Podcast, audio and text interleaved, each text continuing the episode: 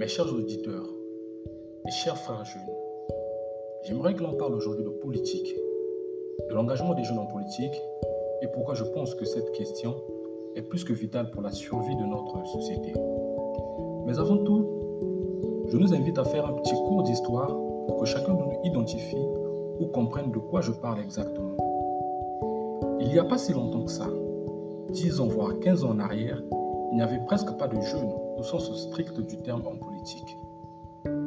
Et à cette époque-là, le discours qui prévalait était que les jeunes n'étaient pas suffisamment responsables, courageux et matures pour s'engager en politique.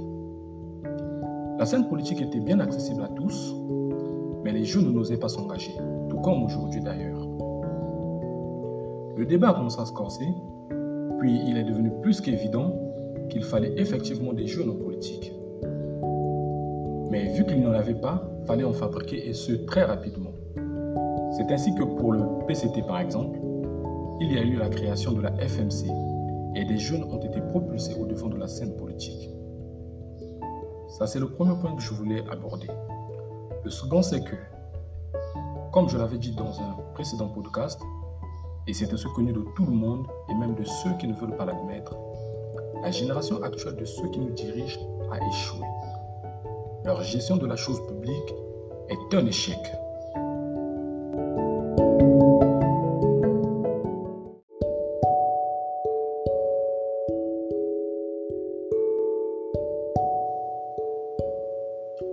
Vous savez, on aura beau vous dire tout ce qu'il y a à savoir sur la société comme communauté de personnes, le fait que tout ce qu'il y a à savoir dans une société est régi par une chose, la politique.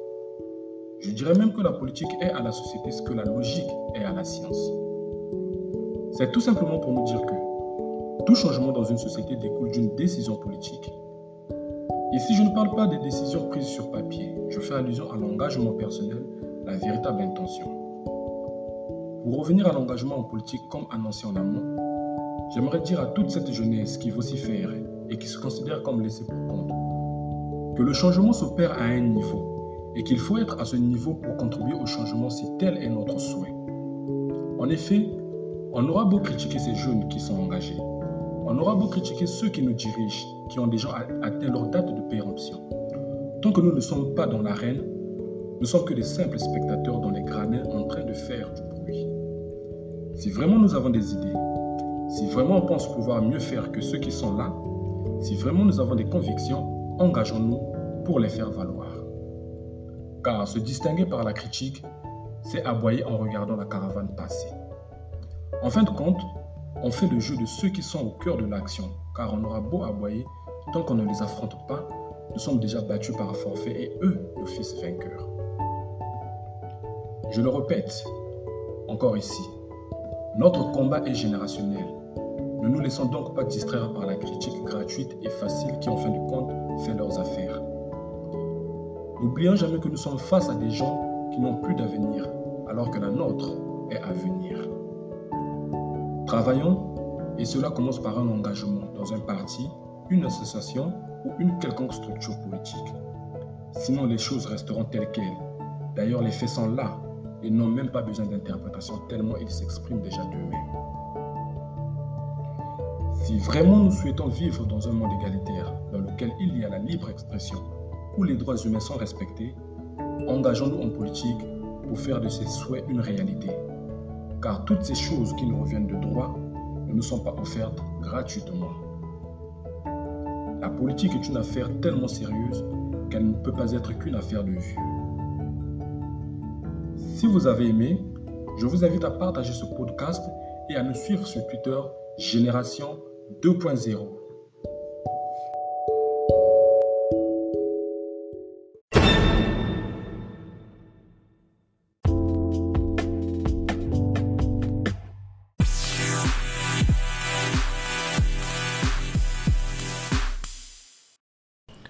Génération 2.0, la radio sans fréquence. Salut la famille, bienvenue sur Génération 2.0. C'est le début de la semaine, alors quoi de mieux pour commencer cette semaine avec quelques citations très motivantes. De Confucius à Oscar Wilde, en passant par Sénèque, Henry Ford, pour ne citer que cela, nous avons sélectionné 12 citations de ces grands hommes pour vous booster mentalement.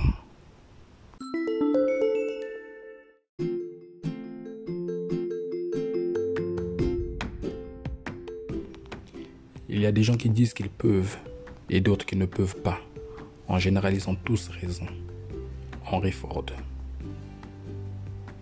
Ce n'est pas parce que les choses sont difficiles que nous n'osons pas. C'est parce que nous n'osons pas qu'elles sont difficiles. Sénèque. Seuls ceux qui se risqueront à peut-être aller trop loin sauront jusqu'où il est possible d'aller. Thomas Stern Eliot. Il faut viser la lune parce qu'au moins si vous échouez, vous finissez dans les étoiles. Oscar Wilde. Les gagnants trouvent des moyens, les perdants des excuses. Franklin Roosevelt. Croyez en vous-même, en l'humanité, au succès de vos entreprises. Ne craignez rien ni personne. Baron Steph. Ils le peuvent parce qu'ils pensent qu'ils le peuvent. Virgile. Si vous pouvez le rêver, vous pouvez le faire. Walt Disney. Il n'est pas de vent favorable pour celui qui ne sait pas où il va. Sénèque.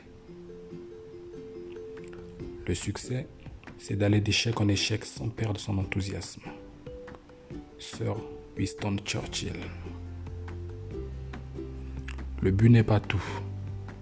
Chaque pas vers le but est un but. Ce sont tous les petits buts qui font le but. Confucius. L'action n'apporte pas toujours le bonheur, sans doute, mais il n'y a pas de bonheur sans action.